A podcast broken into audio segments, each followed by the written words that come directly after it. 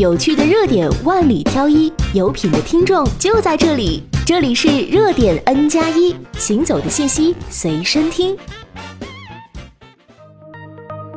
十二月又一批新规实施，一起了解一下哪些与你相关。全国性新规，最高可奖六十万元，扫黄打非举报奖励标准提高。全国扫黄打非工作小组办公室、财政部、国家新闻出版署、国家版权局四部门近日联合修订并发布新的扫黄打非工作举报奖励办法，办法将于十二月一号起施行。办法细化完善了扫黄打非举报奖励范围、奖励标准、奖励程序与监督等内容，明确了属于扫黄打非举报奖励范围的十六种情形，涵盖网上网下危害意识形态安全、文化安全、未成年人身心健康、新闻出版行业秩序的各类涉黄涉非问题。办法详细规定了举报有功人员奖励标准的十一种情况，提高了相关奖励标准。如对举报非法出版活动的，最高奖励可达六十万元；对举报涉及危害未成年人身心健康、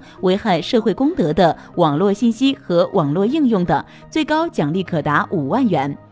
全国道路客运提供军人依法优先出行保障。近日，国家交通运输部、中央军委后勤保障部联合部署，在全国道路客运领域开展军人依法优先出行权益保障工作，决定自二零一八年十二月一号起，全国汽车客运站、道路客运班线经营者在购票、安检、候车、乘车等环节对军人提供依法优先服务。此举标志着全国铁路、公路、水路、航空等交通运输行业立体化的军人依法优先工作格局形成。老片重映需再审，放映影院不得超两千五百家。国家电影局于日前下发了《国产电影复映暂行规定》。对复映影片时间、规模、程序都进行了规范。新规将于十二月一号起施行，其中规定复映的影片必须进行内容重审和重新发放公映许可证，还规定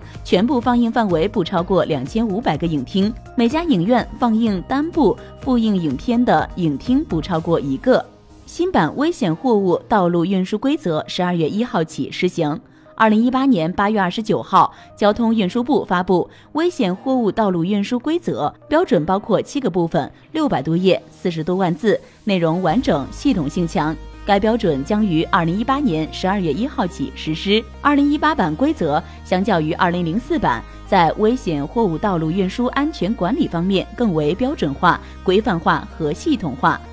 新规则从危险货物的一般要求、运输豁免、多式联运。人员培训，到危险货物分类、包装、标签、托运程序，再到运输作业要求、装卸操作要求，包括散装、罐式运输装卸条件及作业要求，都进行了明确规定。规则增加了危险货物运输条件豁免、国际多式联运相关要求，完善了人员培训要求，细化了各参与方的职责和义务。地方性新规。首部国家公祭地方法规将于十二月十三号起实行。南京市国家公祭保障条例将于十二月十三号起正式实行。作为首部国家公祭地方法规，该条例在江苏地方立法实践中首次进行立法前评估，首次选择律师团队主笔，也首次对伤害民族情感的今日行为划定了法律红线。北京地区除三类车外，国三标准柴油载货汽车全天全市域进行。自二零一八年十二月一号起，除北京市号牌的国三柴油货车为北京市运输生产生活物资的外附国三柴油货车、整车运输鲜活农产品的外附国三柴油货车等三类车辆外，北京将全天禁止国三排放标准柴油载货汽车在北京市行政区域内道路行驶。福建省农村留守儿童关爱保护办法下月起施行，将于十二月一号施行的《福建省农村留守儿童关爱保护办法》规定，父母外出后应当定期与受委托监护人、农村留守儿童就读的学校或者幼儿园沟通联系，及时了解农村留守儿童的身心健康和生活学习情况，每月至少两次通过电话或者视频与孩子联系，每半年至少看望一次。山东将招公费专科医学生，免学费、住宿费还有补助。山东省专科医学生公费教育工作实施办法自二零一八年十二月一号起施行。